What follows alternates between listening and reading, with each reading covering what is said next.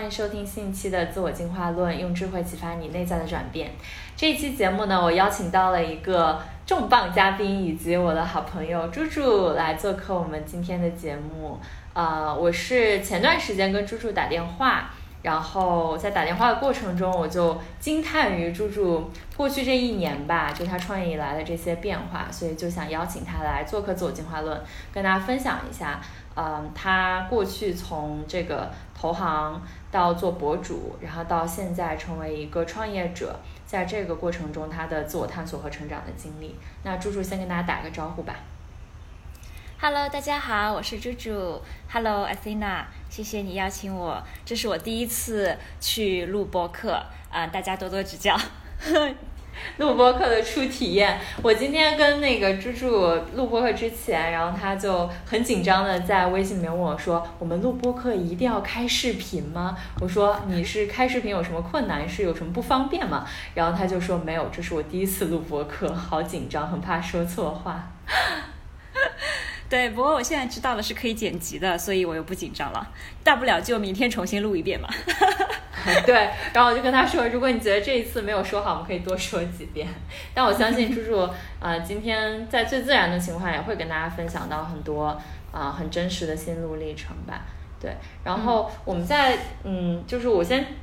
讲一下我之前跟猪猪认识的经历吧。我们其实是我记得很早之前，可能我大学刚毕业，然后那个时候有关注你的公众号，然后对，然后后来是也是因为李毅我们认识，然后后来在上海和香港都见过面。其实就是猪猪对外有很多不同的身份，也有过很多标签，比如说之前在投行，啊，有这个职场的这个独立女性。这样的一个身份，到后来做博主、时尚博主的身份，然后包括现在是一个创业者的身份。但我其实很好奇，就是如果去除掉可能外界大家会认为你身上带的这些标签和身份，你会怎么去跟大家介绍和形容自己？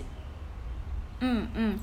对，其实呃，你这个问题很好。其实，在我从投行辞职了之后，有一段时间我是很讨厌。呃，自我介绍也很不喜欢别人让我说啊，就是你介绍一下自己吧，因为那个时候我非常非常困惑，就是我不知道该如何介绍自己。因为之前的话，呃，就很容易啊，你就以呃你自己的工作呃来介绍自己嘛，就说嗨，我是就是，我在哪里哪里做投行，然后有时候我会说我是斜杠青年，因为我同事做博主。但是我辞职之后呢，我其实并不是。很想要说我是博主，因为我失去了投行的这个身份嘛，我只有博主的身份，这个工作的这个身份，但是我又不是一个全职博主，所以我就觉得他没有办法去去概括我自己。但那个时候呢，我还没有呃完完全全的进入到一个就是真正要做的一个项目，还是在探索的过程中，所以那段时间我非常非常困惑，该如何的介绍自己。我记得很清楚，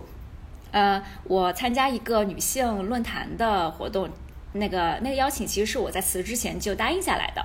然后呢，呃，在那个呃去那次活动的时候，因为中间有一个环节，就是呃所有的 panel speaker 都会聚在一起，大家聊天嘛。然后每一个人呢都。就是大家都非常的 social，非常的 friendly，都会自我介绍啊，我是什么什么公司的高管，基本上都是公司的高管。然后轮到我自我介绍的时候，我就天呐，我完全不知道怎么说自己。然后当时活动的那个志愿者就说啊，这个是猪猪，他是我们那个大学生的这个项目的领袖，就是因为我有参加他们大学生的一些指导、职业辅导之类，他就说啊，这是我们大学生呃项目的呃意见领袖。然后他们就以为我是个大学生，然后就说啊，哇，好年轻啊，这么厉害，这么年轻，你看起来也很年轻。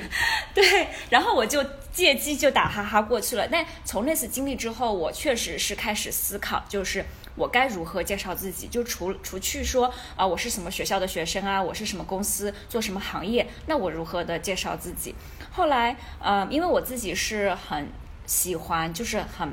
呃，对于可持续生活方式非常的热衷，然后作为博主的话，我也其实很我会分享这样子的一些呃内容，然后我对周围的朋友也常常会讲一些就是可持续生活方式相关的一些话题，我们会探讨，所以很有很长一段时间我会说我是可持续生活方式的倡导者，或者是我是可持续生活方式的实践者，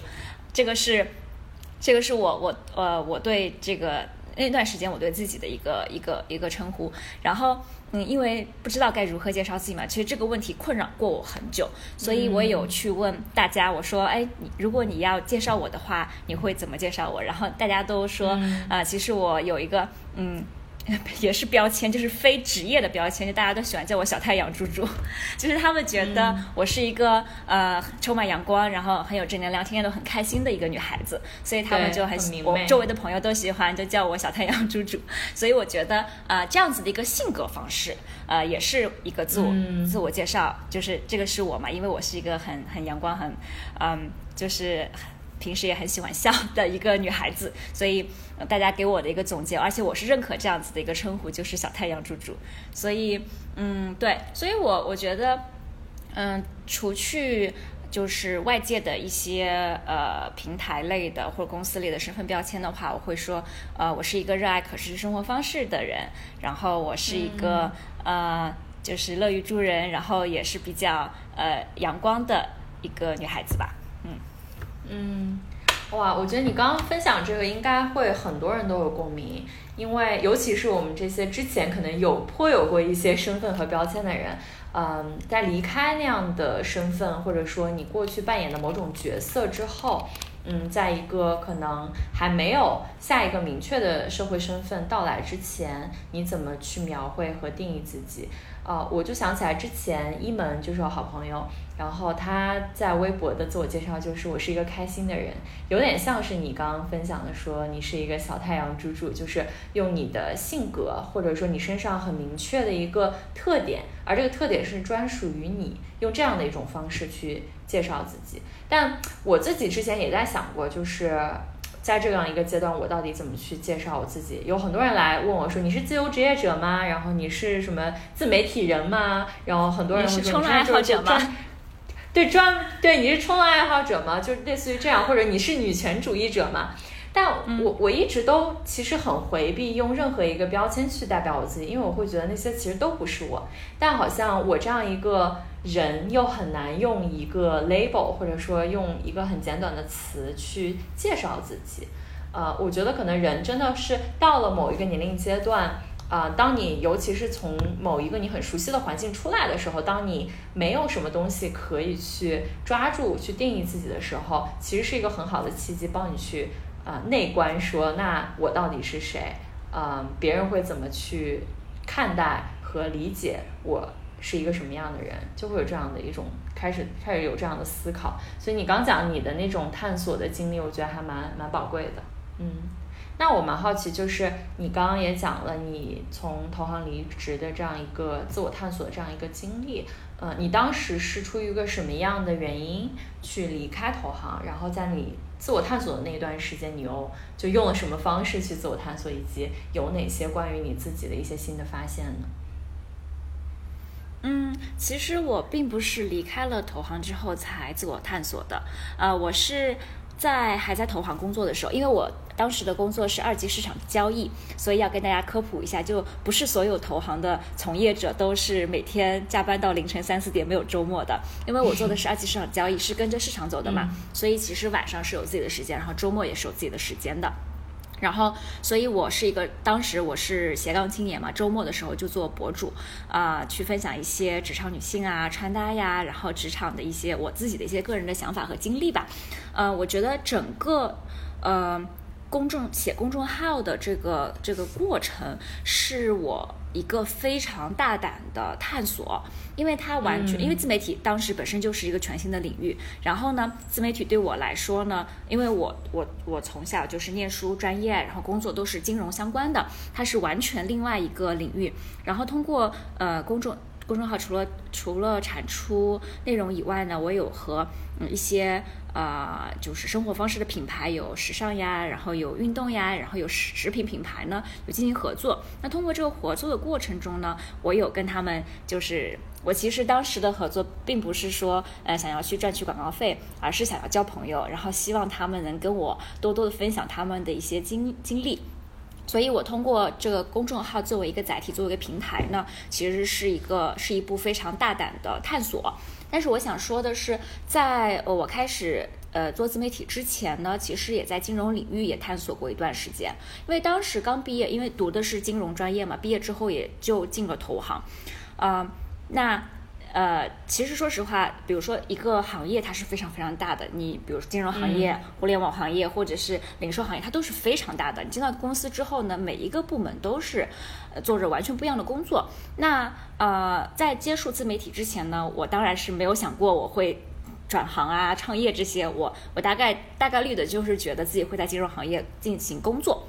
那在整个行业里面，我也进行过很多探索，因为我做的是二级市场交易嘛。那那在交易的这个部门也有很多不同的产品，然后也有销售啊，也有交易啊，也有研研究员呐。那除了这个大的部门以外，当然还有 IBD 呀，然后还有很多很多很多很多不同的部门。那嗯，基本上进到了一家比较大的公司之后，因为每个部门是职能是非常全面的，所以呃毕业刚工作的一两年里，我基本上就是花了很多的时间去呃去了解整个金融行业到底在做些什么。呃，你那个时候还是对金融这个行业充满热情的。是吗？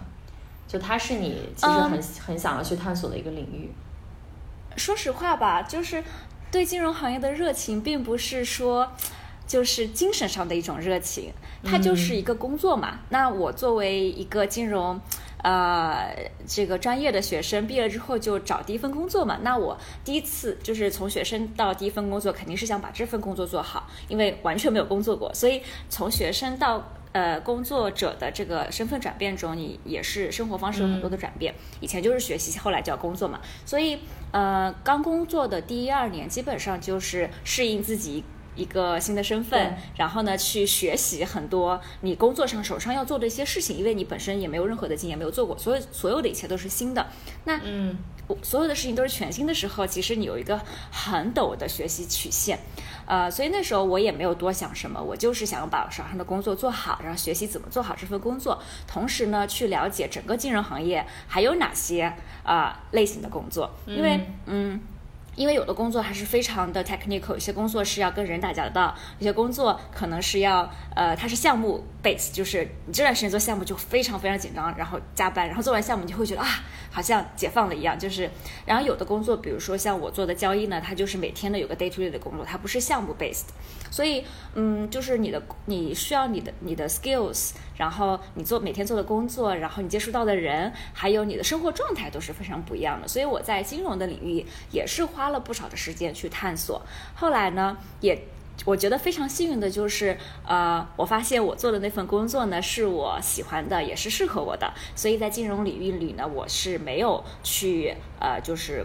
呃，跨到另外一个部门的这样子一个过程，但是我知道有很多同事，嗯，他们是在探索了之后发现，他们其实是有，呃，是有更适合自己的职能，所以他们有进行就是跨部门的去，呃，这样子一个呃工作性质的一个转换，但是我是没有的。然后，嗯，在探索完了整个金融的领域，然后我就觉得啊，这个工作其实很适合我，很好。之后呢，因为有了这个自媒体的这个经验，自媒体其实当时是一个迷迷糊糊的，当做一个 hobby 的一个一个一一个一个东西来开始的。对，那个时候应该还是公众号特别早期吧，就是我记你那个时候最早写公众号是什么时候？几几年？二零一五年，我抓到了公众号红利的尾巴。哦，对，一三年到一五年就是公众号刚刚兴起的时候。对 对。对，嗯，然后其实公众号这个写公众号这个经历呢，就确实给我打开了一扇窗户，就是让我去看到了除金融行业以外的其他的行业，啊，就是零售行业呀，呃，媒体行业呀。然后当时其实有呃，我有接触到了很多做呃就是 A P P 的做 App 的啊，那互联网行业呀什么的，就是各个行业的人，就从业者和创业者都接触了很多，就感觉打打开了一扇新的大门。对，对，所以就非常的就是开心，能看到特别不一样的世界啊。当然了，除了就是呃这个职业相关的探索以外呢，我刚工作的前几年。啊，是疯狂的全世界旅行，就是我很喜呃，就是我很喜欢去看世界各地不同的文化，因为当时的呃我在香港嘛，周围的环境也是非常多元化的，然后每个人都是来自完全不同的国家，所以我很喜欢了解他们的文化，然后他们的食物，他们他们的生活，我就觉得特别特别有意思，所以我很喜欢跟不同国家的人去聊天接触，然后也喜欢去不同地方旅行，去看很大的世界，所以。从各个层面上都是探索，所以刚毕业的前几年是疯狂的吸收的一个状态，然后去去看，然后去看这个世界的一个状态吧。嗯，对，因为因为我现在跟猪猪是面对面，我们俩在视频。我觉得猪猪刚在描述，就你整个啊刚刚毕业进入金融行业，然后包括做自媒体和旅行的这个过程中，一直都是那种手舞足蹈、特别特别兴奋的状态。对，然后你刚在讲你那个探索金融行业的那个过程，我觉得你在一个嗯，我我值得很多人学习的一个状态，因为我刚你问你那个问题，就是金融行业在那个时候是你所热爱的行业吗？就是你说它不是你精神上热爱，但它依然是一个你毕业第一份工作，你很希望能够做好这个工作，以及尽你可能的在这个行业进行探索。在我看来，这是一个特别积极的态度。呃，因为可能我看过很多人，他们可能毕业进到第一份工作，会呈现两种很极端化的，一种就是啊，我真的特别特别热爱，我是真的精神上热爱这个行业，然后我就决定我就是要做这个。然而大部分人可能进入第一份工作，他可能会感受到，哎，我可能在这个行业里面会有一些不适适应，或者说我不确信这个是不是我最热爱的事情。然后这个情况下呢，有一些人他可能就想要去转换他的职业的选择，想要。去探索其他的行业，还有一部分人可能就是摆烂，就是我不喜欢这个，然后我也不去探索新的，然后在这儿摆烂。但我感觉你刚刚描述的状态是一种，你可能啊心里知道说他没有在就是身心灵这个灵性层面让你觉得哦 feel so excited，但是你依然愿意去积极的探索在这个行业里面不同的工种、不同的职业啊、不同的这种 position 哪一个是更加适合你的？我觉得这是一个还蛮积极的一种。一种探索的方式，而不是可能看到有一点点不是自己想要的就去抗拒。对，嗯嗯，因为我现在呃呃辞职之后也做过不同的创业项目嘛，所以我其实我现在回头在看各种的工作的时候，我已经嗯我我跳出一个就是一个 position 一个职位的呃角度去去看嗯，包括我嗯。因为我刚过生日嘛，每年过生日我可能自己会给自己过去一年进行一个复盘，然后我就这今年过生日的时候，其实我就在想说，哦，我已经说实话，我已经尝试过不同的行业，做过很多很多很多类型的事情，啊，就什么类型的事情我我呃我都做过，呃，那我就。我觉得到一个时候，我需要去 review 一下我自己到底是呃适合什么类型的工作，然后呢，呃擅长什么类型，什么是我的 super power，然后什什么什么细小的领域是能让我就是我我很特别的一个长处，然后能让我发光发热，或然后把我摆在什么样子的一个 position 是最能发挥我的优势，我我我就会想很多这样子的一些一些问题，然后所以我看待一份工作的时候，呃。我就会想说，哎，这份工作它是更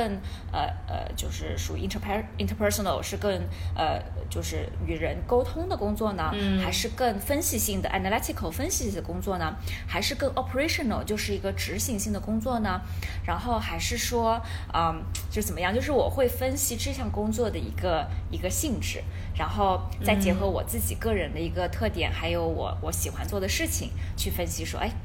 就是嗯，我到底喜欢做什么？嗯，就是你能看到不同工作背后他所需要的能力，以及他所需要的技能，所以是绕过了这个工作表面上看上去这个工作叫什么，而更多看到它背后能够带给你什么样技能或者能力上的提升。对，因为嗯，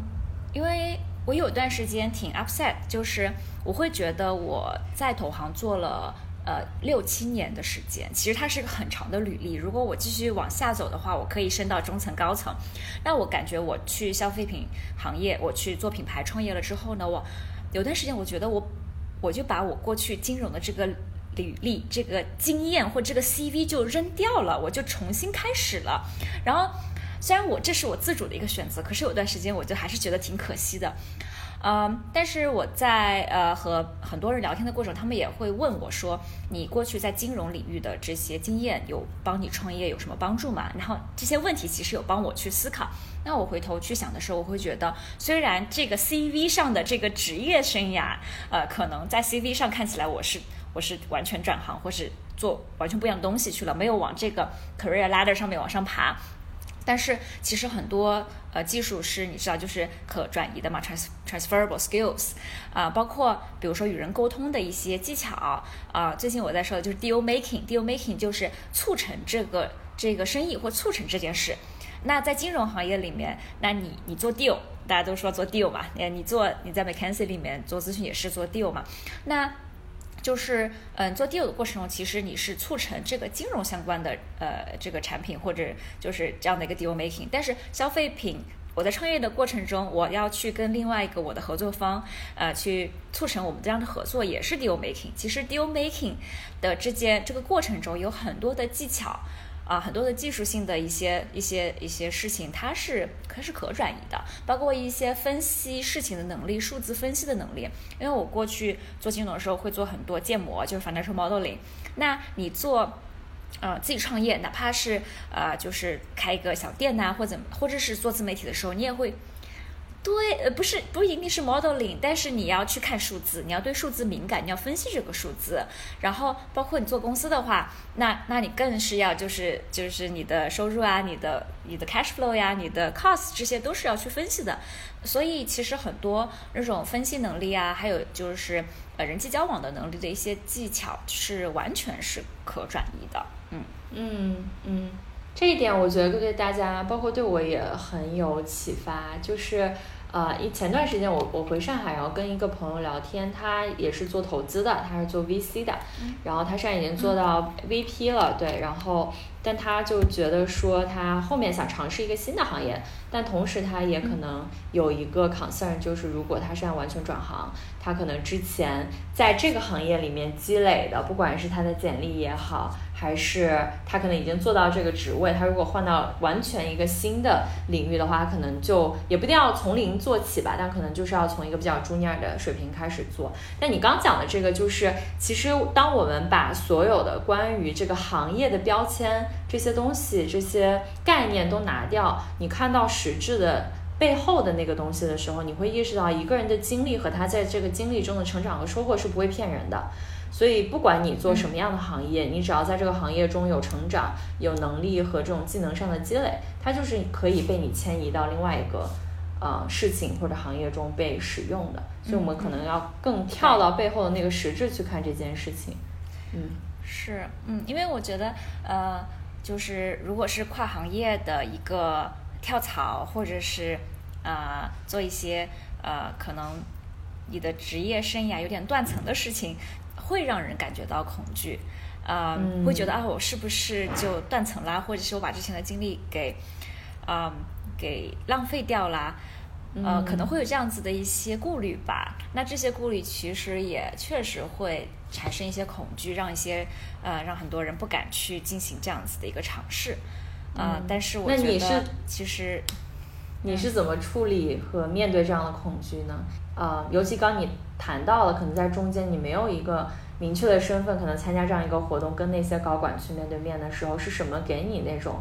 力量，让你觉得说，嗯。我其实还是很不错，然后我能够有这样的自信在这里跟大家去分享。嗯，我刚刚讲到的那个就是故事，其实对我自己个人生活也是影响挺大的。除了自我介绍的那段场景啊，让我去就是不断的去思考以外呢，就是嗯，因为我刚讲的那个故事嘛。然后这些呃非常友善的高管就觉得我是大学生，然后就也就没有问我太多了啊，然后就就就就让我走了。然后后来呢，因为我也是作为其中的一个演讲嘉宾嘛，啊，我演讲完了之后，啊，很多嘉宾就过来有加我的微信，他说我演讲的非常好，他说我演讲的内容非常好，他说呃他们觉得我我讲话就是很有活力，他说你为这个活动注入了活力啊，然后。嗯，我觉得，哎，那我的一个个性，还有我去表达的这些内容，其实也是能够代表我是谁，也让他们觉得我是一个有意思的人，然后想让想要跟我进一步接触。那我觉得，哎，好棒啊！就是我其实不需要我一个就是大公司 fancy 投行的名称，让他们觉得我有意思，要跟我交朋友。我只要去讲话啊，讲表达我的观点，做我自己啊，原来就可以成为一个。很有吸引力的一个交往对象，那我我觉得，呃，那个经历也是蛮让我啊，就是得到一些安慰吧。就你用你的人格魅力吸引了他们。对啊，对啊，所以呃，就觉得嗯，就是你到底是怎样的一个人，呃。就这就是你这个人本身，其实就是有很多的价值，然后你有很多的故事，你的观点，你的你的状态，你的你的知识，然后你经历的事情，啊，这些本身就塑造了你，就是很特别的。嗯，如果没有呃，就是那所谓的 title 的话，其实你还是可以展现出你所有的呃你你的魅力。嗯。我特别特别认同这一段，你让我想起来，我之前做女性联盟的时候，因为我们也是，啊，企业之间的这个女性组织，所以每天都会跟各种高管接触打电话。其实，在一开始我做这件事情的时候，我们是有一些质疑的，因为我们做这件事情的人都是二十多岁的年轻人，就是差不多我们这个岁数的。然后当时我们其实很困惑，我们能能够带来什么样的价值给到他们？结果这个事情越做越往后，其实就会发现。他们从我们这样一个很年轻的小朋友身上，其实是，呃，也有过，也有很多的收获，也有很多的启发。比如说之前就有一个高管说他会听我的播客，然后他就会从我的播客中就是收获很多，说哦，原来现在年轻人是这样想问题的，以及要说原来现在年轻人这么早就开始思考这种可能关于生命成长啊，然后关于自我探索这么深刻的话题，也会启发他们可能去更勇敢的探索一些他们热爱的事情吧，而不仅仅是在这个高管的光环下。在职场上收获一个可能很厉害的成就，但是可能也是跟自己的真实的生命可能失去这样一个连接，所以我就觉得你刚刚分享这个，我觉得可能很多听众在很年轻的时候，如果你没有这样的 big name 或者这样的 title，也可以去看到自己作为一个人，作为一个 human being 本身，你身上的这些特质，你的优点。以及你看待这个世界独特的思考和观点能够带给别人的价值，而这些东西本身就是能够，嗯，被人去看到和 appreciate 对，对对，嗯，那你觉得就是，嗯，在你刚刚讲的这样一个去探索自己，然后包括到后面离开投行的这样一个经历中，有没有那种很大的一个 aha moment，或者说一个转折点，会让你觉得说？嗯，因为这样的一种领悟，或者说自己的一种蜕变，你做出了一个很勇敢的决定，然后让你的生活可能就走上了一个很不一样的轨道。有没有这样的故事可以跟大家分享一下？嗯，说实话没有。我我希望我有，但是真的没有。而且你刚刚说到就是走上了一个轨道，但是我觉得，呃。啊，我刚刚好像就是没有很直接的回答你的问题，就是你我离开投行之后是如何探索的嘛？其实离开投行之后的，嗯，就是我参加过不同的创业项目，有的是参与朋友的项目，然后有的呢是，呃，自己做的项目。我有开过可持续生活方式品牌的买手集合店，然后现在做一个健康食品品牌，啊，就是做过很多很多事情。我觉得。嗯，离开了一个公司之后，我进到创业的一个状态，我觉得没有轨道，就是它是没有一个轨道的，就是你你就是摸着石头过河，或者是走一步一边做一边学，呃，当然不是说走一步看一步没有计划，当然你会计划，你你你每年可能会有有一个 goal 或怎么样，但其实很多的事情是你无法预测的，包括现在的这个疫情啊。呃整个消费市场，呃这个融资环境啊，消费者的一个一些一些消费者行为也是会也发现发生了很大的改变。其实你很难去预测明年会发生什么，后年会发生什么，就很难说是个轨道。所以我现在已经习惯了没有轨道的。一个一个工作状态，说实话，就是不断的学吧，摸索，嗯，对，不断的去摸索，因为呃，外部环境是一直在变化的，这是其一。二呢，就是你既然创业，就是在创造一些新的东西，是以前没有的东西。那你在创造新的东西的时候，本身就没有很多事情是可以模仿的。然后，嗯，当然了，就是在创业的过程中会经历。公司的过程中有很多技术性的事情，它是有一些前辈的呃经验呐，或者是有一些书你可以去看去学。但是真正的你，你创业最终你还是在做一个完全不一样的事情，它是颠覆以往的一些一些创新的东西，才是真正让你成功的。所以说的话，就嗯，我觉得就是保持一个呃不断的学习的状态，然后 be open minded。呃，是是是我现在的一个状态吧，对，就没有轨道。如果有轨道的话，呃，那就可能不是创业了吧。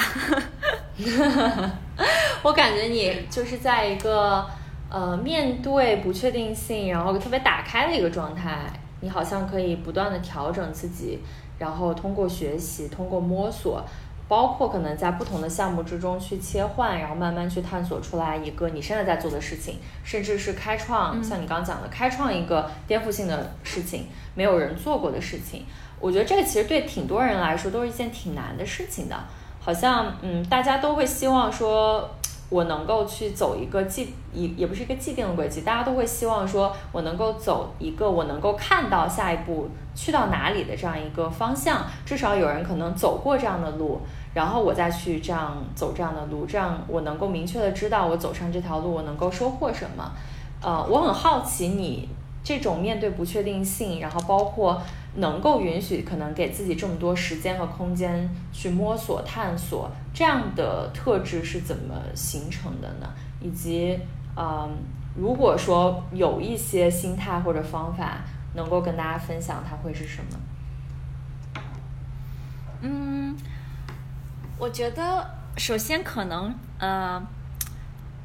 有个基础就是自己的个性本身就是充满好奇，然后我会非常享受呃学习新的东西或了解就呃学习新的东西或听到一些新的故事啊，了解到一些新的东西，我会觉得非常的开心，它本身就是我的一个乐趣，所以嗯。嗯探索新的领域这个事情本身我就觉得是有意思的，啊唯一它。让我觉得，嗯，有一些可能恐惧，就也不能说恐惧吧，就是有一些阻碍，我是需要呃有意识的去克服的。呃，说实话，也确实是因为，嗯，可能传统的呃这个工作有一个轨道，那我可能呃不像很多人去有这样的轨道去走，那我我会需要说服自己说没关系，呃，每个人其实都是要走不同的路的，嗯。对，但是呃，对，有时候也会想说 opportunity cost 就机会成本，呃，因为我我还是会跟我以前金融行业的同事保持联系，然后我会知道他们现在赚了多少钱了呀。然后，对我我我以前的同事跟我一样一样评级的，然后他一直待在同一家公司里面，他现在升级升职了呀，有什么样的新的机会？那我会。我能看得到我机会成本，就是所所谓的机会成本，就是说我放弃了那条路，那我放弃的到底是什么？嗯，在就是非常非常坦白的说，创业的过程中是非常是是有很多困难的。嗯，在这个困难的过程中，肯定是有那几个 moment 会说，哎呀。我我我到底是图个啥呀？我在金融行业多好呀！啊，你看别人就是得到了那么多，那确实会有几个 moment 会这样，我觉得都会有。你说完全不会有那是不可能的啊！但是很快的，我基本上有这样的一个状况之后，很快的我就调节过来了，因为我会觉得其实我在，呃，就是创业的过程中去经历过的或体验过的这些事情是更加有意思的，所以嗯。对，就是呃，我刚讲什么了？一个是个性本身就很 enjoy 这些新的探索，呃，还有我觉得，呃，我觉得周围的朋友就是对我的影响也是挺大的，因为不是有句话说你是你周围最亲密的五个人的五个人的平均数，对，对对，五个人平均数。那呃，其实我身边的朋友，嗯，呃，我现在跟我关系最好、最亲密的朋友都是呃，嗯，都是勇于探索的人。然后在当我遇到了困难，我遇我遇到了阻碍，我没有进展，然后我开始觉得很焦躁的时候，他们有给到我很多的鼓励，然后也让我看到说，其实我经历过的这些恐惧，经历过的这些困难，呃，大就是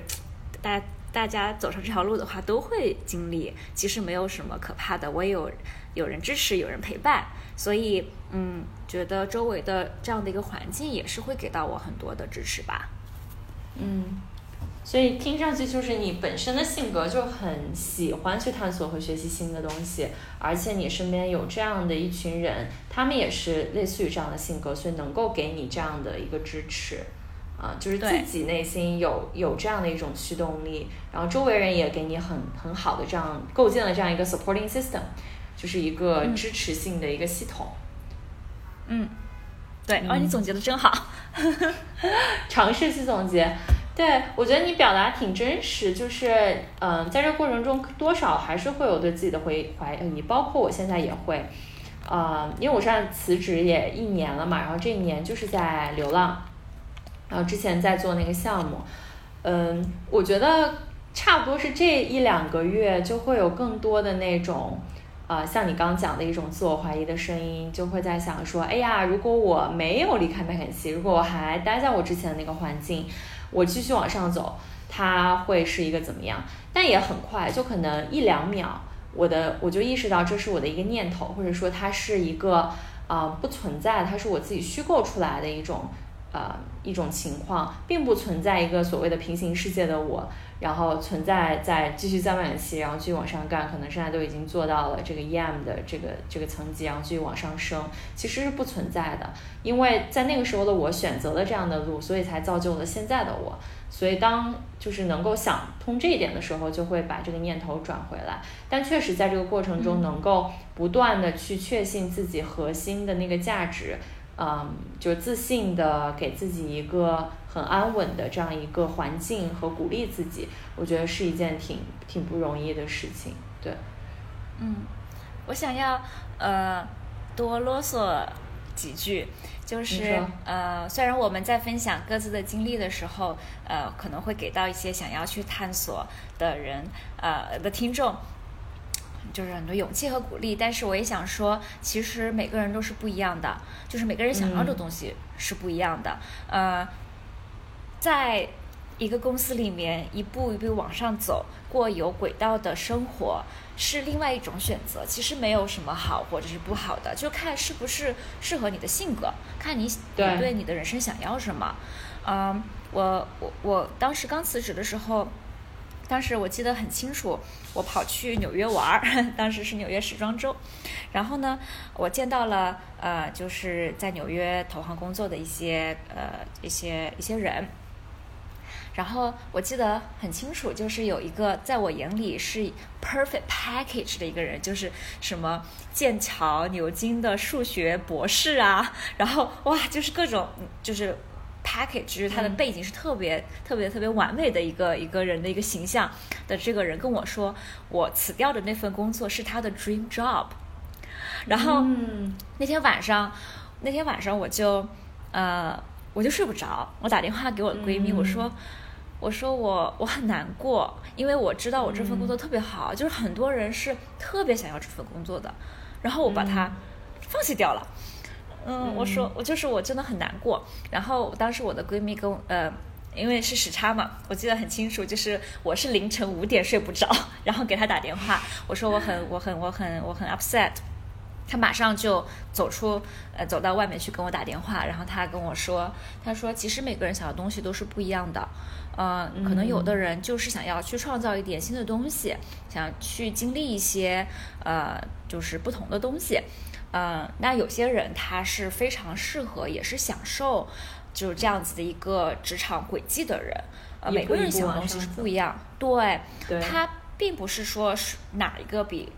就不是说去创业的人更勇敢，或创业的人更牛逼，嗯嗯，其实走走往你你我，因为我们我们其实，在大公司里面还没有经历到中高层。其实你到中高层了之后，你的压力也是很大的，你有很多很多的责任，然后你要去学管理啊，你要去拿项目啊，然后到达就是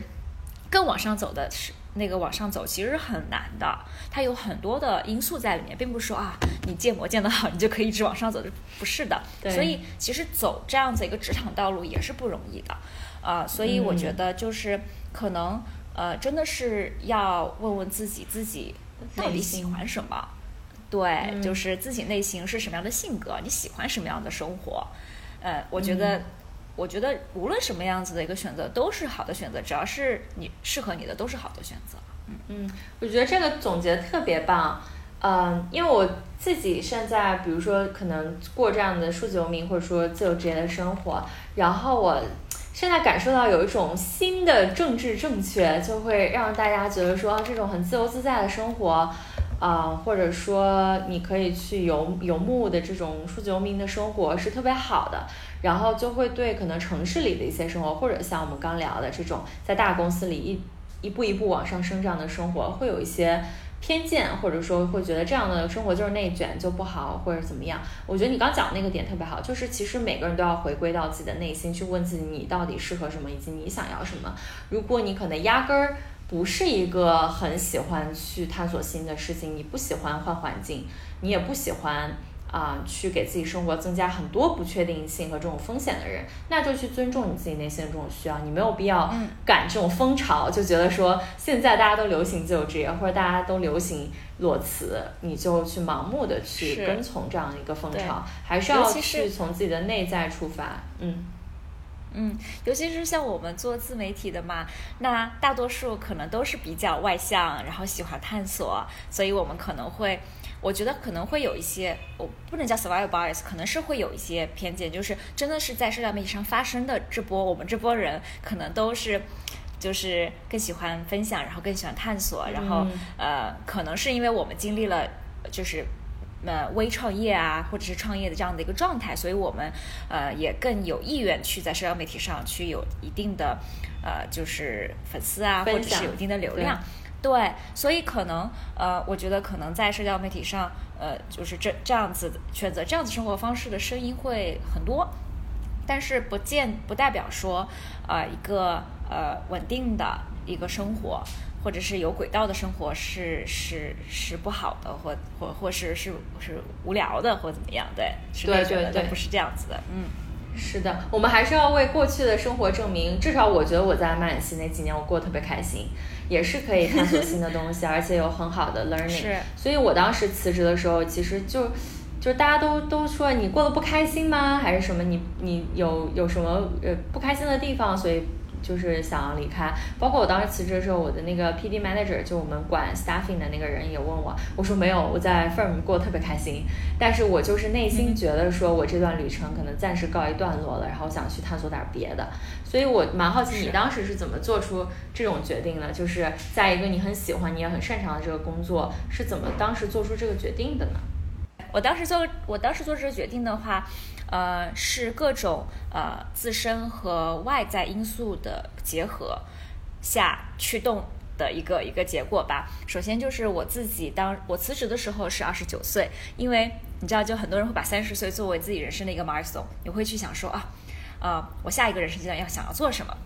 对所以那个节点的时候，我有很多，我有很多很多的想法和很多就是情绪上的波动，然后加上那个时候自媒体是蓬勃发展的，然后我那时候是受到了很多流量，呃红利的刺激。就是你有很多粉丝，你有很多呃接广告的机会，所以我那时候其实没有担心收入的问题，不不会觉得放弃高薪是件很可怕的事情，因为那时候我还可以接广告去去有一一份就是还不错的收入。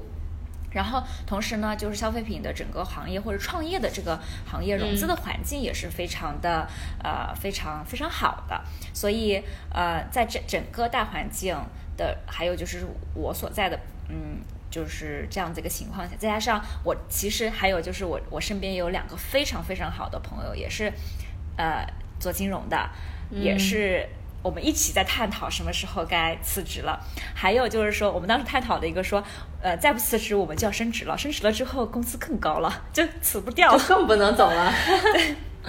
就走不掉了，就更难走了，因为哦，机会成本就更高啊。其实这个说起来，说这句话好凡尔赛，但是确实，我我们当时讨论的，你这段剪掉。我们但我觉得这个很真实，但我觉得这真的很真实。就很多人，很多高管都告诉我，他们现在没有办法去辞职，就是因为机会成本太高了，他放弃的东西太多了。嗯。这个这个是一个很真实的，对，这个其实也是个因素。另外呢，就是呃，我觉得也很真实的是，我当时快三十岁了，然后我也在一段非常稳定的感情里，但是我是呃不想要生小孩，或者是说我呃我在我知道我在那个阶段或者是很长的一段时间里，我是不不想要生小孩的。因为毕竟生孩子或者组建家庭，它是也是很重要的人生的一部分，你是需要为此花很多的精力和时间和计划的，也是需要你考虑的很重要的人生的一步。那我知道我自己是不想要很快的进入一个组建家庭，然后去。养育下一代的这样的状况的，所以我觉得说，哎，那既然这样子的话，就是各种内在的选择，呃，自己私人生活的选择，整个环境，呃，就是自媒体环境、流量环境、创业环境的这样的一个一个一个情况，也是利好的一个情况下，我觉得，呃，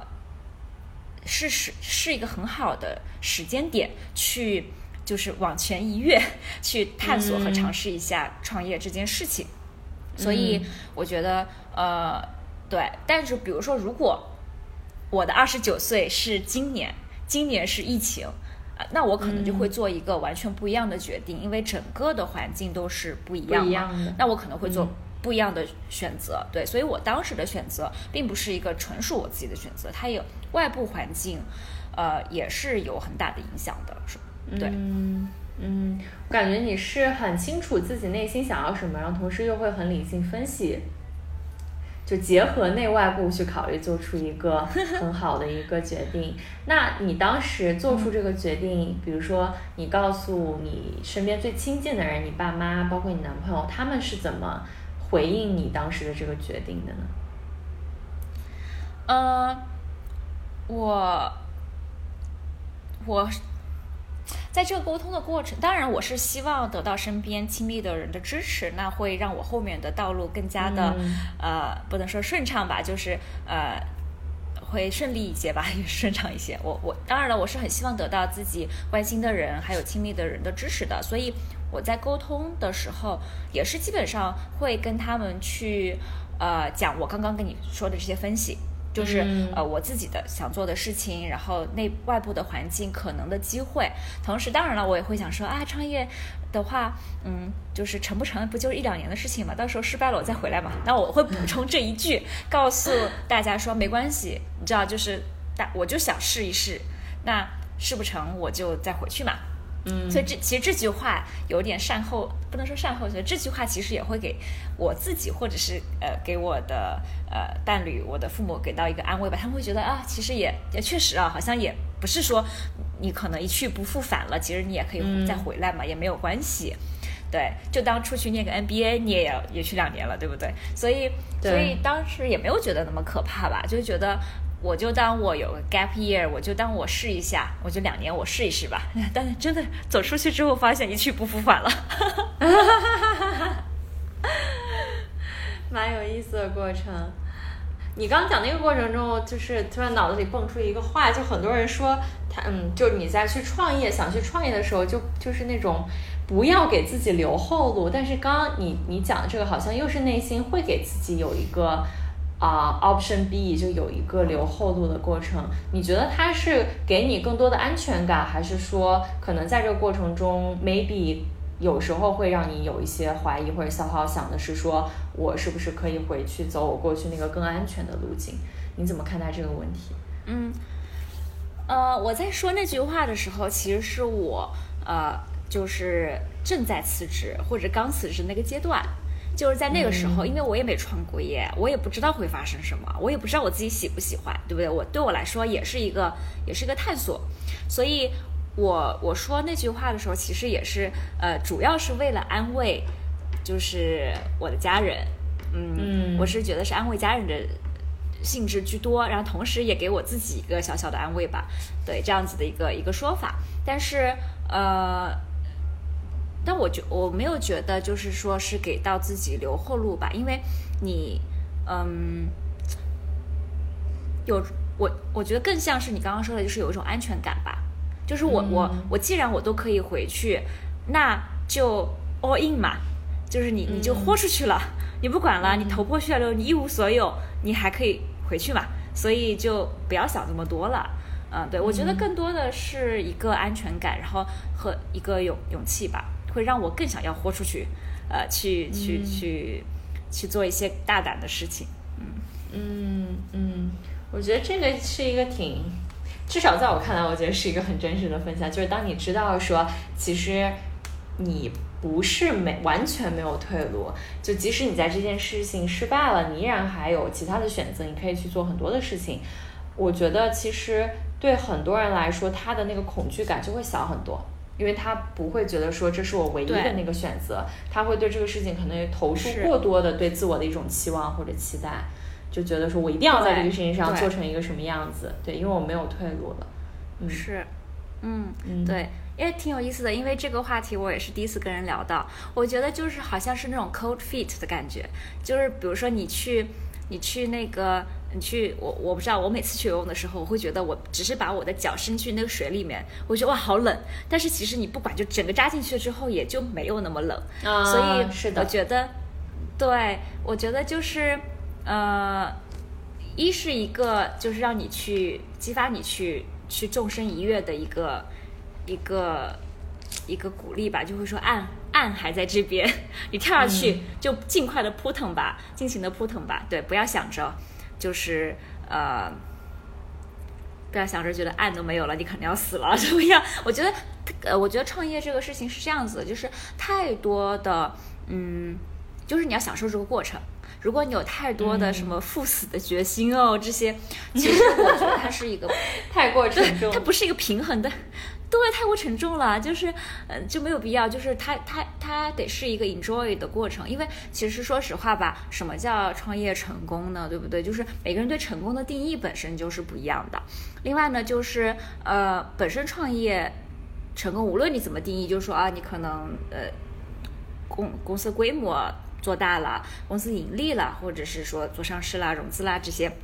你你有你自己的定义吧，但是无论你怎么定义呢，其实很多的创业项目是最后是破产啦，或者是关掉了的。那你没有你的相关项目破产了、关掉了，那你就浪费了你的时间吗？就是你就是个失败者吗？其实并不是的。就我觉得这个过程还是非常重要的，就是嗯，还是要把心态放得平和一些，不要太沉重，不要太呃打鸡血，就是呃。任何极端极端的一个心态，可能呃都会影响你在整个过程中去享受这件事情，还有就是会影响你的一些决策吧。嗯嗯，所以听上去你是把。创业当成了就是生活的一部分，或者它是你这个阶段你想过的一种生活方式。那你对于你刚讲的那个，你对于创业成功的标准是什么？就你觉得什么样的一种状态是你你你会定义说你是在一个所谓的成功的状态？嗯，其实说实话，我自己创业了之后，我会到了今天，因为我做过好几个项目。然后，嗯，这个项目我们也融资了，呃，到了这，当然了，就是我我的这个经历还不够长啊。也许明年你再邀请我的时候，我会分享出一些新的想法，或者说我会我的想法也会完全改变。对 对，但是我只想说，呃，此时此刻的我，呃，到了就是第三年，就是此之后了第三年，然后探索了，做了很多，参与过很多不同的创业项目，会觉得，呃，创业的这个形式是非常非常多样的。就并不是说你，你建一个公司或建一个品牌，因为消费者创业可能说做个品牌吧。然后呢，你你你你赚很多的呃，你的你你的你的营业额很高，或者是你一轮轮的融资，那就是越来越成功的一个状态。其实并不是，就创业的形式可以是非常的嗯有创意的。就呃，其实到了今天之后呢，我也会想去说啊，嗯，从零去搭建一个东西，然后搭建自己团队是。是很有成就感的一件事情，但当然了，它有很多很多琐事你需要去做，然后也很慢，啊，这个是这个是一个必经的一条路，嗯，我也开始去 appreciate 有一个平台的支持这件事情，因为我以前啊，比如说在大公司的时候。我可能觉得生活就是这个样子的，就是我没有意识到一个中台后台的支持是多么的宝贵。我们甚至会觉得啊，做中后台的做都是无聊的工作，嗯。但是自己创业，然后所有的事情全都自己做过之后呢，现在也会开始非常的呃 appreciate 有一个平台的支持是多么多么多么让人享受的一件一件事情啊。所以，嗯，我也会说，哎，嗯，我也会想说。那有什么样子的一个一个方式？也许我可以找到一个呃合作对象，给我提供更多的中后台的一个支持。那也许呃我的团队还有我自己能够更好的、更快速的去发展我的公司。所以我觉得创业了之后呢，我觉得整个整个状态，我就觉得就是它的这个形式是可以有一些创意和多样化的啊，而不是说就是你你想的自己经营一家公司啊或者怎么样。而且另外就是我对。呃，我自己拥有一家属于我的公司这件事情已经没有执念了。就是我当时辞职的时候呢，嗯，就虽然我的我想就 make it clear，我现在呢还是在呃经营一家我属于我自己的公司，但是我觉得自己经历过了这么久之后，啊，我会发现我对这件事情是我拥有了，但是我觉我觉得我对这个事情没有执念了，啊，因为。就是我刚辞职的时候呢，其实有呃一些创业项目，呃给我抛过橄榄枝，希望我能参与他们，呃作为其中的一员，但不是 as a co-founder，当然更不是 as a founder 了。那当时呢，我是对于我要做属于我自己的品牌，或者说我要建我自己的公司这件事情呢，非常有执念，所以所以我就呃拒绝了那样子的一个机会。但是呃其实。当初给我抛橄榄枝的创业公司，现在发展的比我现在发展的规模大得多得多，就可能三年他们发展的非常的快。那我回头去想说，哦，就是如果我当初选择了加入他们，加入创业团队，那也许我可能会有完全不一样的一个一个一个创业经历，呃，但是我我也不是说后悔，因为呃，在那个我非常明白为什么那个时候的我会有那样子的一做那样子决定。我可能会不再有这样的执念，那不再有这样的执念的话，其实我会更有开放性的去面对创业这件事情，或者是说，呃，去想说如何把我想要做的这个品牌经营的更好，不一定就是它一定是存在于这个形式的，对，所以我觉得，嗯，我自己经历了这么多之后，我会觉得创业的形式其实是很具多样化的，啊，我自己也是，呃，嗯，也是经历了。自己都经历了一遍之后，我也是摒弃了我曾经的一些执念吧。嗯，就感觉是特别好的一种成长的经历。我之前看过，嗯，谁写的一段话，他就说创业不是哦，是我过去读了一本书，嗯，他也是一个创业公司的创始人，好像就是 My Valley 创始人写的一本新书吧。他说，就是创业，它不是一个形式，就它不是说你今天开一个公司，甚至都不是你加入一家创业公司，而是它是一种精神。就即使你今天可能在一个公司里面打工，你依然可以有这种创业的精神，你依然可以从无到有的去开创一件事情，因为他认为开创这个事情本身它就是创业。然后包括你刚讲的这个我执，对于拥有自己一家公司的执着，这个我也经历过。我觉得人在从虚空中从零到一去创造一个事情，好像都。在这个过程中，会把自我的一种占有啊，或者价值感会投射在这件事情上，会认为说这件事情是由我从零到一创造出来的，所以他可能就跟我的那种自我的感受会更多的绑定在一起。那你是怎么，嗯，就怎么在这个过程中 let it go 的呢？怎么去放下这个这个这个执执着？嗯。可能也是因为真的是经历过了超级大公司，也经历过自己一个人，呃，然后可能带着一两个 人的团队，就很小很小的迷你团队去做事，呃的这样子一个一个经历，嗯，之后我会觉得，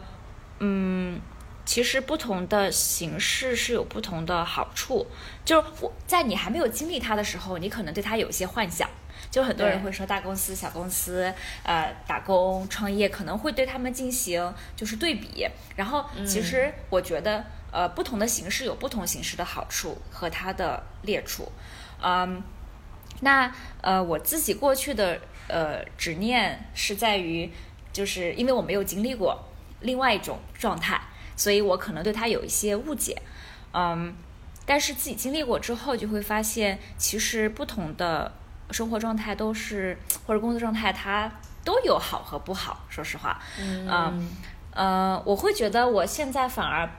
我觉得很多时候的一些偏执和偏见是来自于，呃，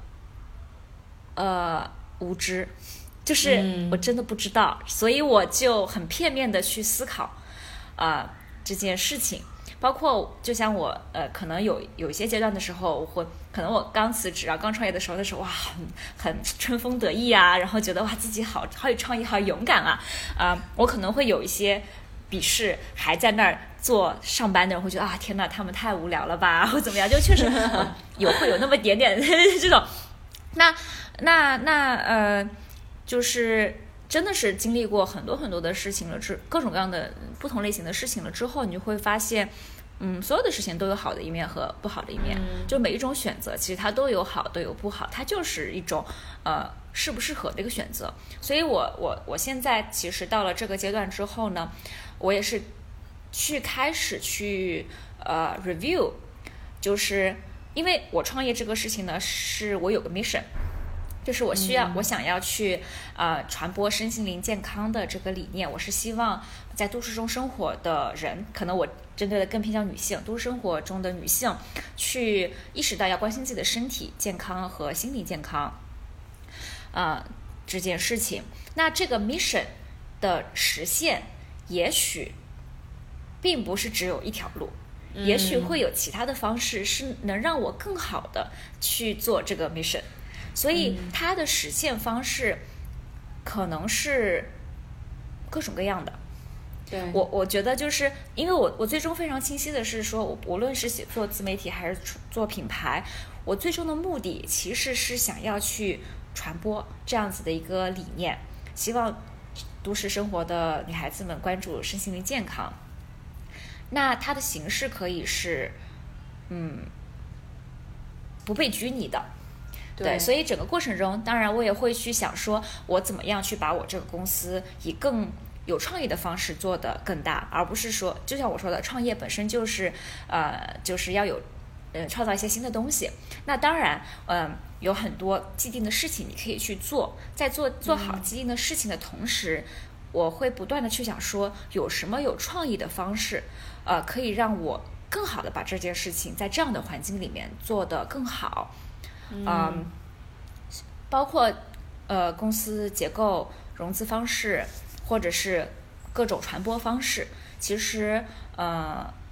都不需不需要去去拘泥，或者是有一些偏见，或者是有一些太多的执着，还是更 open 的去去想。嗯，说的特别好。我不知道有没有回答你的问题。有有有有，我觉得刚刚我们探讨的这些，我觉得非常的高光。呃，你让我想起我最近非常喜欢的一本书，叫《冲浪板上的公司》，呃，它的英文名叫《Let My People Go Surfing》，是 Patagonia 创始人写的。Patagonia，我也看了。对，我非常非常喜欢这本书，我觉得就是契合了刚刚我们探讨的一些内容。因为我们在谈论我要做一家公司，或者说我要创业的时候，很多时候你会。一看到说人们是为了做这件事情而做这件事情，就它背后没有一个精神，或者没有一个能够让人有共鸣的初心和使命。但 Patagonia 它的创始人在做这个公司的时候，就有点像你刚刚讲的，他是非常创新的。他是可以就是白天的时候让他的员工，如果身在海边，我现在就在海边啊，如果海边起浪，他就让他的员工下海去冲浪，冲完浪回来之后，你再去做你自己的工作。这个其实是很不可思议的，因为就是冲浪这项运动，你其实是没有办法去预测明天什么时候浪很好，虽然有浪报，但是你其实是不知道什么时候是比较适合下海的。但你想，一个公司的创始人能够允许他的员工去做这样的尝试，他本身就有一定的这种颠覆的和革新的精神。然后包括他写他做为什么做这个公司，以及他做这个公司的理念，他也探索了非常非常久。他在里面呃写到，就是他其实这个公司做了十几年的时候，公司经历了一场危机。然后他当时就很迷茫，就突然就连接回自己为什么一开始要做这家公司，他突然找不到那个答案。然后那个时候他找了一个商业顾问，那个商业顾问就说：“你为什么要创业？你为什么要做生意？你必须要回答这个问题。”他说：“我其实就是想呃把这个公司做大，然后我可以把这些钱捐给那些公益机构，然后我想保护我们这个美丽的星球。”然后那个商业顾问就说：“那很简单，你现在把这个公司卖掉。”然后你每年就捐个几百万美金给到这些公益机构，你就已经完成了你的目标。但他好像觉得这个又答案又没有戳中他的心，然后他又带领他的一堆员工到美国的那种 national park，就那种国家公园去进行那种 soul searching 灵魂的那种探寻。然后在这个探寻结束之后，他突然意识到他为什么要做公司，他想要把他的公司打造成商业社会中的一个标杆，让更多的企业意识到自己。做这件事情的初心，啊，不是去消耗这个地球上更多的资源去满足自己利润最大化的商业目的，而是为了传播一个呃保护地球和热爱我们周围生态环境这样的一个理念，而他选择用商业这样的方式去实现他的这样一个 mission。所以你刚讲的这个，我就让我想起了这本书，我觉得是很 inspiring 的一种一种创业的心态和思路。对，是。我觉得迷茫是生活常态。就说实话，呃，我的公司、我的品牌接下来该怎么走？呃，我们我是天天是在天天是在想，我也是呃，怎么说？不能说迷茫吧，就是也在天天在琢磨吧。呃，因为整个的环境确实也发生了很多的变化，以前学到的跟前辈学到的一些经验，其实已经完全不不适用。那真的就是你自己在摸索属于你自己的这个这个路。那在这过程中，其实，嗯，每当你迷茫或者觉得好好像有一些不太对劲的时候，就去回头去想你创业的第一天，就是说你为什么想要做这个事情，可能一遍一遍的。再回头的时候，啊，可能会有不同的一个一个一个一个灵感吧。嗯，是的，的确要不断的回到最开始那个起点。你刚刚分享，就你现在做的这个品牌，它的呃 mission，它的使命是为了传递身心灵健康的这样一个理念。就是这样的一个使命，它是怎么，你是怎么找到它的？我我会相信说，每一个创始人他。但凡有一个所谓的使命和愿景，他一定是从他自己的生命的经历中长出来这么一个东西，它是跟你的生命体验是不可分割的。所以我蛮好奇你的这个体验是什么，让你认为就这个就是你的 mission。呃，可能也真的是我自己从二十多岁。成长到三十多岁的整个过程吧，然后包括我身边跟我一起成长的呃这些女性朋友们，我们都经历过很长一段就是自我探索的过程，然后在这个探索过程中也经历过很多嗯迷茫的时刻啊，甚至是没有好好对待自己的时刻，呃，可能是对我们嗯对自己要求太严厉了，或者是说对。自己。嗯，不够了解这样的一个过程，呃，所以我觉得就是在整个探索的过程中，其实，嗯，好好对待自己的这个这个身心是很重要的一个基础，就是能帮助你能，嗯，更好的去去去探索和了解自己。呃，我因为我在写公众号的时候，我的我写我产出的这些内容，基本上就是我的生活和我的一些思考吧。我也觉得。嗯，首先就是呃身，嗯身心灵，它是一个就是一一层一层往上，但同时它也是一个呃就是融合一个一个一个循环的一个过程。就第一步是身，就是你的身体，要关心自己的身体。那你的身体带来的是你的情绪，你的情绪带来的是你的一些思想法和呃，就是你是否能够去实现自我成长的一个可能性。嗯那你实现了自我成长之后，你可能在网上就是你的更灵性的一个部分。其实我对更灵性的部分的理解，其实就是对于这个世界的一个更大的一个一个爱和一个大爱。对它，它是一步一步的一个过程。当然了，不是说线性的，它是有一个相辅相成的一个过程。那我觉得就是呃，最重要的这第一步就是你要关注关注自己的身体，你自己的身体的一个健康。然后身体健康其实还有心理健康，就是你情绪健康都是身体健康的一部分。所以我觉得就是它是一个很好的一个起点，去去开展整个呃身心灵健康的一个探讨和身心灵健康的一个一个一个关注，它是很好的起点。所以我做的这个品牌呢是健康呃食品。那它我我 day one 的时候就是想要呃。就是说，我们的我们的这个食品呢，并不是说想告诉大家说你吃了我们这个食品就要升仙了，我们是希望能够帮助大家建立更好的一个呃健康习惯。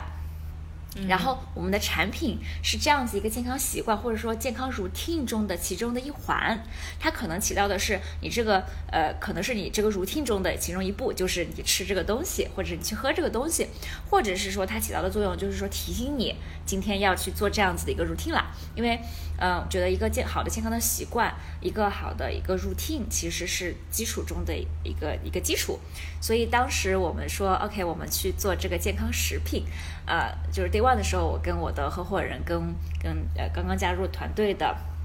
同事们也说的是，我们并不是为了卖这个产品而卖这个产品，嗯。啊、我们的目的是去传我刚说的这些。念，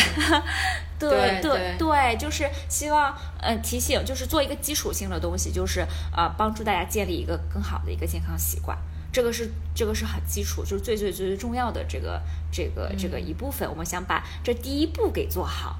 啊、嗯同时就是嗯，通过对。还有就是通过吃这个健康食品，其实呃提醒你要吃好好的吃东西这件事情，也是会呃渗透到说，OK，我到底要吃什么，我适合吃什么，那也是有关于就是了解我们自己呃的这件事情开始，所以我觉得它是一个很好的一个 starting point，去进入到身心灵，因为身心灵健康它是个很广的概念，让我们觉得健康食品是一个是一个很好的一个一个切入点，是一个很好的一个入门的一个点，是很好的一个打基础的一个点，所以我们就决定做健康食品品牌。因为其实有很多有，因为就身心灵健康有很多的创业形式，你可以去做课程呀，你可以做 service 啊，你可以做内容呀，然后你你也可以做产品，但是你可以做很多很多很多不同类型的产品，对，然后我们从就食品切入，嗯，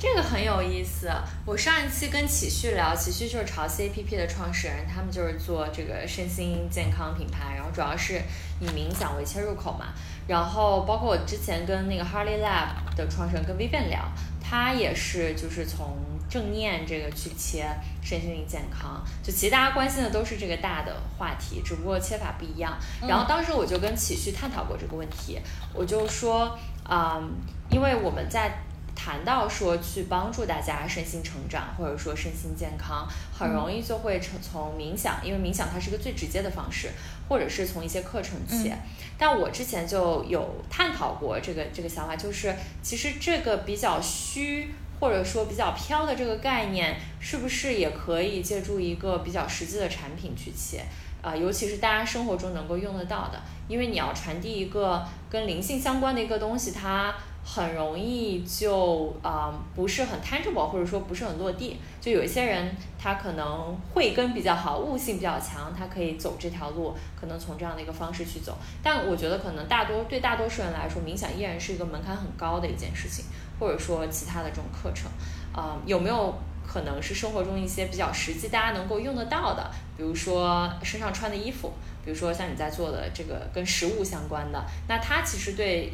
不同的人来说，嗯，它的门槛都没有那么高，但是你却可以借助这样一个小小的产品传递你所相信的理念。我觉得这是一个就是蛮蛮有意思的一个你的这样一个切入点，就就是切到这个身心灵健康的这个领域。对，因为因为呃，身体健康就像你说的，确实它是很广的一个概念啊。我前两天看到一个很小众的一个。呃，护唇膏的品牌，它是它呢，它叫 Kind Lips，它就是做就是有机天然的唇膏。其实你产品上你也觉得没有什么特别的，它的名字叫 Kind Lips，它的品牌的理念就是说它是一个呃 daily reminder for you to be kind to other people，就是说它你涂这个唇膏或者放包包里，它提醒你说就是对别人要说一些充满善意的话，就是你说的话不要太命啊，或者是嗯提醒你自己呃。更更有礼貌，然后说一些更温柔或者是更正面的话，因为你知道，就是同样的一句话，如果你用不同的措施表达，其实会给人感觉会很不一样。那那我觉得啊，它就是它是个唇膏嘛，它形式它也不是食物，对吧？它也不是 service，可是它也是就是给这个世界带来了一些正能量。对，当然它的产品也有就是天然啊、有机啊这样子概念，因为天然有机它本身就是尊重大自然的这样子一个理念嘛。然后呃。可能就是包装盒是可回收的，这些那是更环保、更尊重大自然的。其实尊重大自然，呃，尊重他人、关心这个世界，也是一个身心灵的这一部分。所以，就是嗯，想要参与这个 mission，嗯，它形式是太多了，就形式是各种各样的。嗯，是你不一定要去真的去做课程，教大家冥想去实现这样的一个 mission。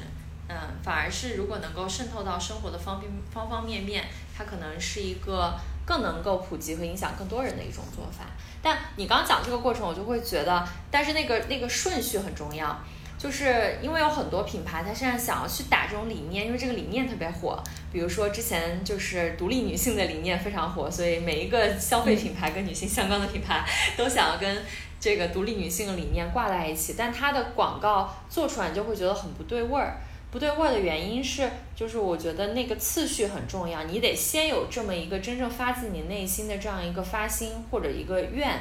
然后你通过这样的方式去实现这个愿，这是一个很顺的。但如果你的发心是我希望有更多的女性来买我的产品，所以我去打独立女性的这样一个口号，它就会颠倒，然后大家就会感受到这个能量是不对的，所以有很多这种给女性的广告不都翻车了。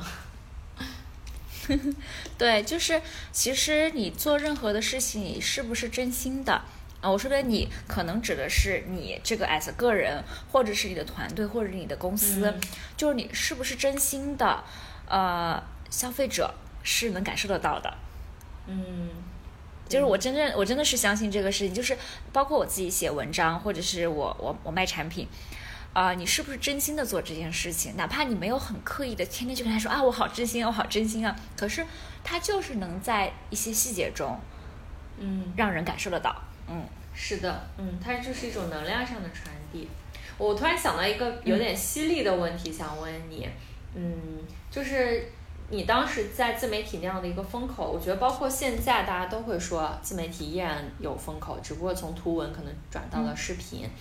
那当时为什么你创业没有想过去做你的个人的一个 IP，或者说在自媒体上，比如把你的这个流量做得更大，然后去接更多的广告，然后这样的话你可能也会有更多的知名度，而是选择去重新做一个创业的品牌，然后作为一个创业者的身份躬身入局。嗯，这这个我还蛮想问你的，对，嗯。是，就是我觉得这里的原因有很多。嗯，首先呢，就是呃，我自己的个性，就是我喜欢做什么事情这件事。我呢是很喜欢呃传播理念，或者是我很我是很喜欢表达观点或者传播理念的。所以当时呃公众号起来的时候呢，是我是以文字的形式，我其实主大多数是文字的形式去表达我的观点。说实话，我从小作文写的就不好，就是 用文字的形式表达我的观点这件事情呢。我虽然当然我有我有，就是我这种朴实的叙述风格，不加修饰的，呃，就是叙事风格也也让大家觉得很真实了。但是确实有很多的人他们在文字上的表达是比我嗯就是好很多，而且很多人我知道他是非常热爱写字的。OK，那那还有就是包括图片、视频啊、的这样形式，其实我知道我我身边有很多自媒做自媒体的朋友，他们是真的很热爱做这件事情，他们非常热爱写字这件事，然后非常热爱。呃，去就是拍摄，拍摄这个事情其实有很多策划啊，然后构图呀、色彩呀，就是艺术创造。视频也是，视频它是它是更难度更大的一个艺术创造。就我身边有很多做自媒体的人呢，是非常非常非常热爱这样子艺术创造的过程，他是享受拍照片这件事情的本身的。但是说实话，我自己呢，呃，从小作文写的不是很好，我也没有很热爱写作文，然后没有，再加上我其实也不是很喜欢拍照，我喜欢看漂亮的照片，我会欣赏，嗯，然后所以我就觉得就是，嗯。现在的自媒体，因为主要的形式是文字、图片、视频的形式，现在主要就是视频嘛，然后音频也是稍微小众一点点的，主要是视频。我觉得就是做这个事情的本身，说实话，并不是我最最热爱的。就是我为什么呃还我为什么我坚持更新我的公众号，坚持了这么多年，是因为。呃，当然了，就是写文字还是我这么多形式中，我觉得我我最喜欢，就相比之下我我喜欢的一件事情。另外，我真正热爱的是去传递呃观点，理念就是去抒发我的、对传递理念，去分享观点这件事情。那我觉得这件事情的这件事情的结果，就是我让我觉得嗯很有意义，所以我还在坚持的写作文。写作文这件事情，哪怕我不是很喜欢，我还在坚持写作文，是因为我觉得这件事情是很有意义。但是我觉得，如果是你真的对于写作，你真的对于艺术创作，是这件事情本身就特别特别的热爱，那你肯定做的比我更好，呃，就是或者是做的更长久。所以。所以我我我就是在这是这也说实话，就是作为自媒体的这个事情，我会觉得一直都可能是我一个 side hobby 的一个状态，而不是我把它发展成一个我全心全意呃去做的一个事业，就是这个的的这个、这个，对，对反正就说实话了，就是这样子的。很很清晰的自我剖析，对，因为我自己本身，我我是很热爱写字的，然后我也很热爱录播课。我觉得这个事情，就我前段时间跟我的 coach 说，我说如果这个世界就算没有人读我写的东西，就算没有人听这期播客，我都会依然去做这件事情，因为做这个事情本身就会给我带来很多能量。但我确实不不怎么喜欢拍照和录视频，所以我的 什么各种视频的账号更一更，然后就老是断更，就没有一个持续的一个动力推动我去做。我觉得你跟我可能都是这样的人，就是没有办法拧巴自己去做一件自己可能没有那么那么喜欢或者特别热爱的事情，宁愿花更多的时间去探索和做自己喜欢的事情。啊、但现在就是感觉网上各种疯传这种什么自媒体风口啊，你一定要做视频，你一定要做抖音什么之类的。然后我就依然在这里保有了我一丝丝小小的骄傲，就是我一直不肯用抖音，一直没有下过抖音，然后也不肯用抖音，更不肯用抖音来发视频。就我会觉得这个事情本身它不能带给我能量，我就不想为了做这件事情而做这件事情。所以听下来就是感觉，呃，你真的是在创业这件事情本身身上能够获得成长和能量，所以你会愿意去在人生的这个阶段去选择做这样的事情。嗯嗯，对，我觉得呃，因为我现在呃创业，嗯、做公司啊这件事情，其实也做了呃，到现在是三年了嘛，呃，包呃就是当然这个我觉得就是。创业这个词说的是太广了，就是你在做一个，比如说买手机和店，或者你在做同一个品牌，然后做品牌和经营一家公司又是完全不同的这两件事。因为经营一家公司有很多很多，就经营公司你要做的事情。嗯，那我就会觉得，呃，我确实很喜欢去去做 deal making，就是去促成一个一个一个、一个嗯 deals 的发生。所以，比如说在这个过程中，我去找呃。就是我去找我们供应链，我们跟供应链去，不只是说啊，我我去做研发什么，而且达成了一个战略性的一个合作。嗯我觉得我我是很很擅长，而且我很 enjoy 这样子的一件事情。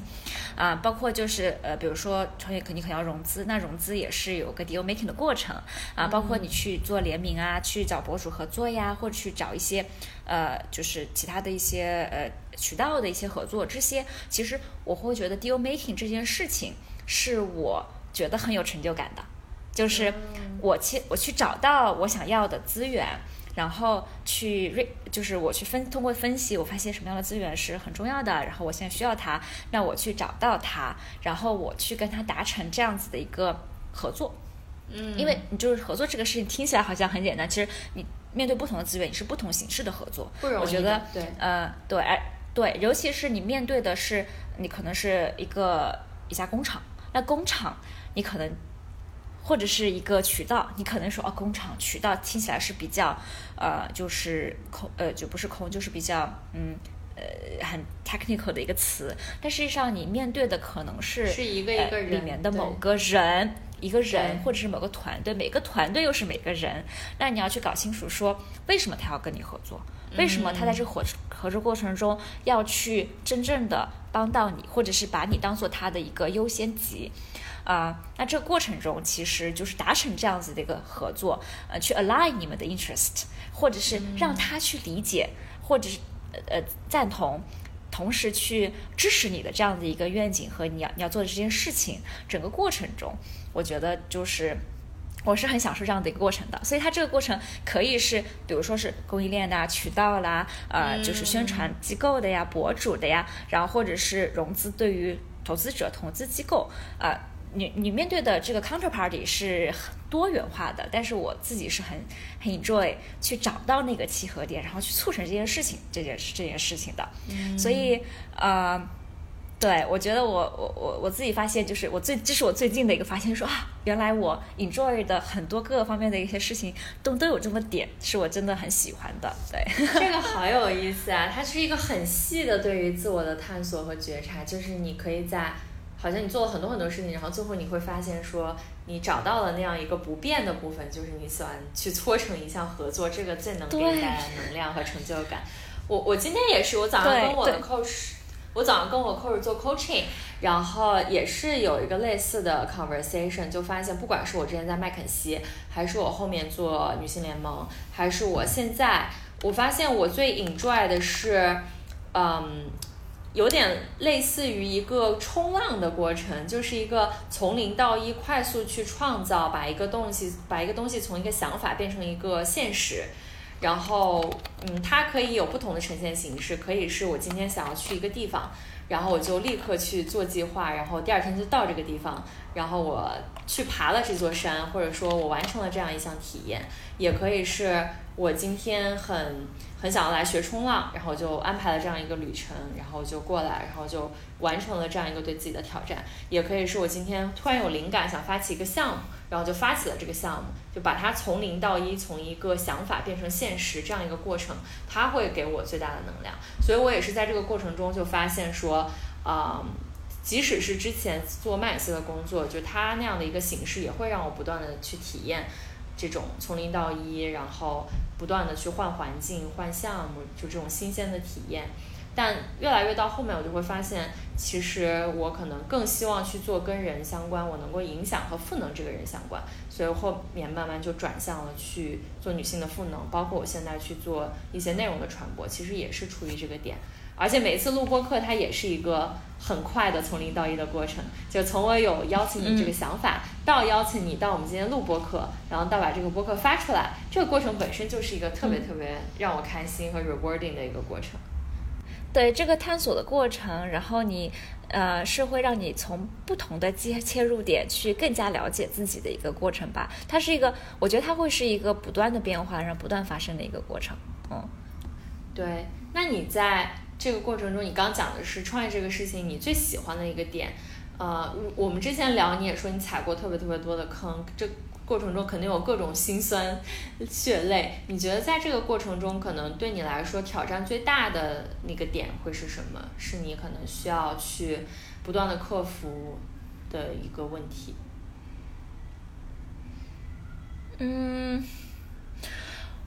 哇创业的过程中其实有很多，我我我也。做过很多错误的决定，包括呃做什么做什么产品啊，设计这个产品呀，呃，然后在还不确定这个产品就能卖的时候呢，就做很多的货呀。其实这些都是非常呃，就是实际的一些一些犯的错误吧。其实说实话呢，呃，我我最近发现的一件事情就是，其实我犯过的这些错误呢，很早以前我在我。其实我创业前，还有就是我创业过程，我看过很多书，我看过很多关于创业的书，然后呢，也有很多关于就创业的方方面面，包括什么 marketing 呀、negotiation 啊，就各种各样的基础性的书，我都看过很多很多。我现在回头去反思我我这几年有犯过的哪些很重要的错误之后，我会发现其实很多错误呢，我其实早就读到过别人的经验或忠告，说不能这么做。嗯，但是。我在当时做那个决定的时候呢，我有一种明明的感觉，就是好像有点问题，但是我又会告诉自己说我是不一样的，就这个这个问题可能并不是所有人都会产，就是我可能是一个例外啊，可能我这个情况就不一样了，你知道吗？然后呢，我就还是做了这个错的决定，然后做了错的决定之后，真的就是见到了棺材落了泪。然后说：“天哪，我终于学到了这个道理。就是很多道理，我我我，这是我这几天发现，就是我我说，哎，天哪，我真的是我犯过的很多错误。就是我讲给我的朋友听，他们或者我的朋友告诉我说这个是你犯的错误的时候，我说，对对对，我知道，其实我都读到过。我，但是我那个时候不知道为什么，我就觉得这个不是我，It's not me，我会是一个特别的例外。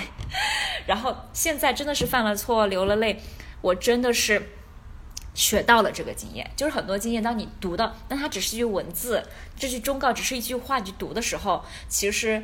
是没有没有真的学到的。真正的学到，就是你你做过，你经历过，然后你就真的学到了。是的，对，所以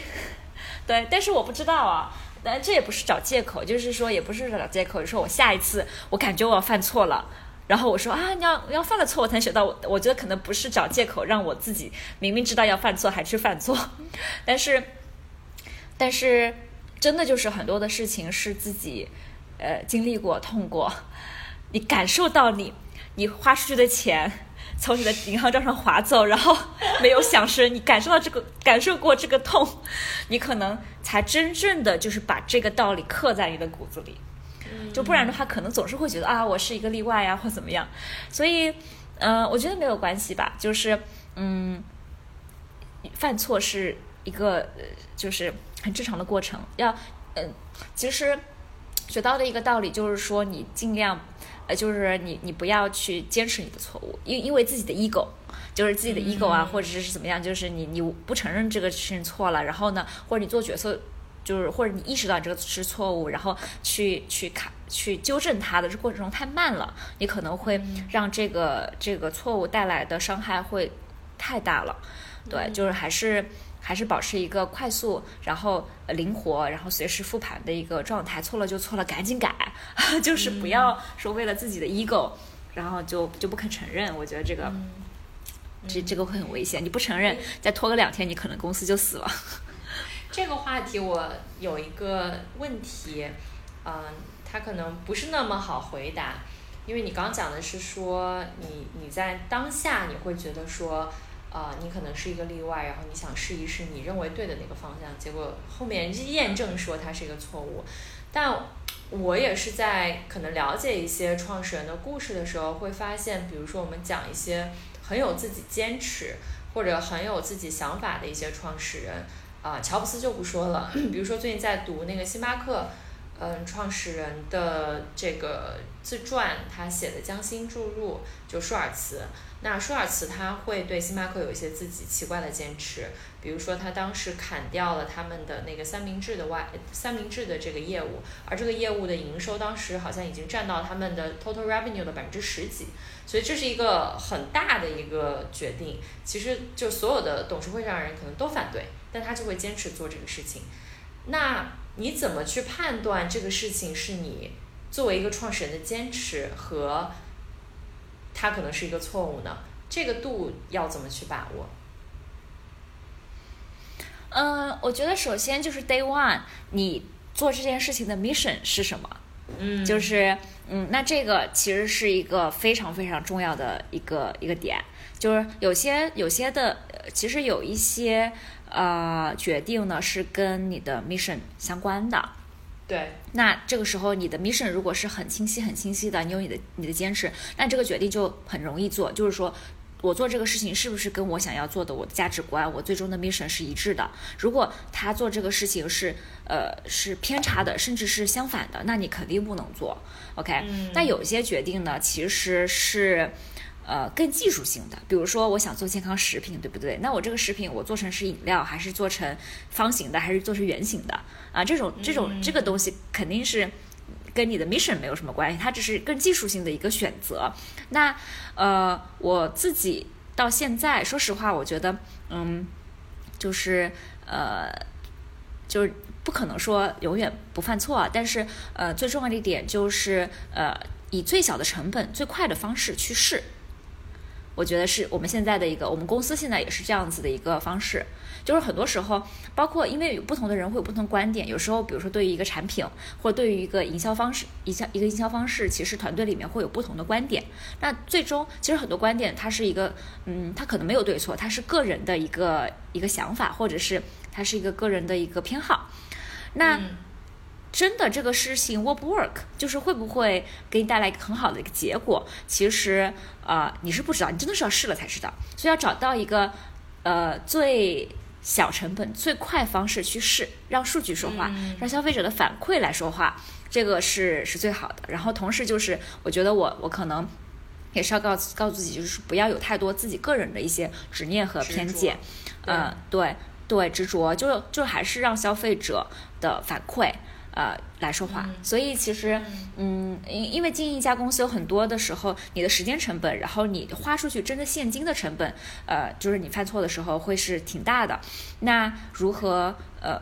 就是就是你你。就在一个个错误的过程中及时的纠正，然后不要因为某些错误而呃让公司经历一个很大的一个一个灾难，我觉得是是很重要，就是要要要有更多的灵活性，然后测试的一种心态吧。嗯，你这样梳理我就觉得很清楚，就是一个是跟你的 mission 相关的，比如说我刚举的那个例子，他可能做星巴克的这样一个初心，就是希望能够借用咖啡吧的这样一个形式让。呃，去构建这样一个社区的文化，所以他是希望他每一次走进这个星巴克门店的时候是能闻到咖啡香味儿的，而不是闻到三明治的香味儿，所以他会做这样的一个调整。对，但确实有一些问题，它可能是更技术性的，然后这个技术性它会导致一些结果，比如说你的初心是你希望能够影响更多的消费者，但可能因为你做了这样一个技术性的一个产品。它可能没有办法，就因为这样一个结果，它没有办法触及到你想要触及到的那么多的消费者，以及让他们产生这样的一个购买付费的行为，所以你需要进行这种技技术性的调整。这个倒是一个就是蛮蛮清楚的一种划分，对的。我就会觉得你在就是整个你在聊聊我们刚刚。嗯，不管是你当时在金融行业刚刚毕业时候的经历，然后到你做自媒体，到你辞职之后探索，到现在创业，我觉得你一直都是真的是特别正能量，然后非常积极。嗯，包括你遇到的一些问题，它是真实存在的，但感觉可能对你来说，你都可以把它吸收成一种向上的养分。这种力量，我相信是很多人都希望获得了。嗯，你觉得除了你天生性格之外，作为一个普通人，他们怎么样能够更多的去拥有这种向上生长的力量？就不管在什么样的环境，都能够拥有这样一份很积极、很乐观的心态呢？嗯，哎呀，好难回答。就是天生如此、是吗？嗯，不是，就其实首先呢，就是会有一些呃方式去练习你如何去看待一些事情。呃，我我的公众号里其实也写过很多类似于 “girls Mindset 啊、里面就那本书嘛，它里面有很多的一些方式，就说呃，当你呃你说所谓的负能量，可能是你你你首先是你自己的内心想法，就是自己产生的一些负面的能量，那就是说你如何去对你，你如何去去给自己种一颗正向发展的种子？你怎么去消化一些信息？怎么去呃去去解读一些信息？那这些方式其实是有一些基础性的方式，能让你更好的去看待你获得的这些信息，嗯。我有有很多很多的书会教会教导你，然后有很多 TED Talk 也会教导你吧。所以我其实，在呃，就整个自我成长的过程中，当然了，这个过程是一辈子的事情。就过去十几年，有意识的开始去去探索自己，有意识的去开始自我成长过程中，也是看了很多的书。这个书里面呢，会有很多的一些小方法，包括你怎么写下来一些你的心情呀，或者说你教你如何去看待。呃，一些挫折或一些失败，然后一些负面的一些东西，我觉得这些呃技术性的小方法是很有用的。说实话，我自己会觉得很有用，所以我看完了之后，我也会把它总结下来分享给我的读者。啊，所以有一些书啊，然后有一些工具啊，啊，是是很有帮助的，它是真正真正的很就是很 practically 是有帮助的。我觉得，还有就是说，嗯，我想很真实的告诉大家，其实。我并不是每时每刻每分每秒都是呃正能量很开心或怎么样，就是呃我觉得嗯真实就是诚实和真实也是一个帮助你能够化解啊一些负面情绪的。其实有时候你是呃你是很害怕你恐惧或者是你很你有些偏执或者你不愿意承认，其实这过程中会让呃会会阻碍你去化解你的一些负面的一些情绪和想法，嗯。其实整个过程中，说实话，就不管是创业，就是你在生活中，你无论你是在做什么，在经历过什么状态，你肯定会有一些情况，你是感觉到非常的困惑，或者是非常的焦虑。呃，我觉得这个是很正常的，就是不要去呃 resist，就是告诉自己说 it's okay to not feel okay。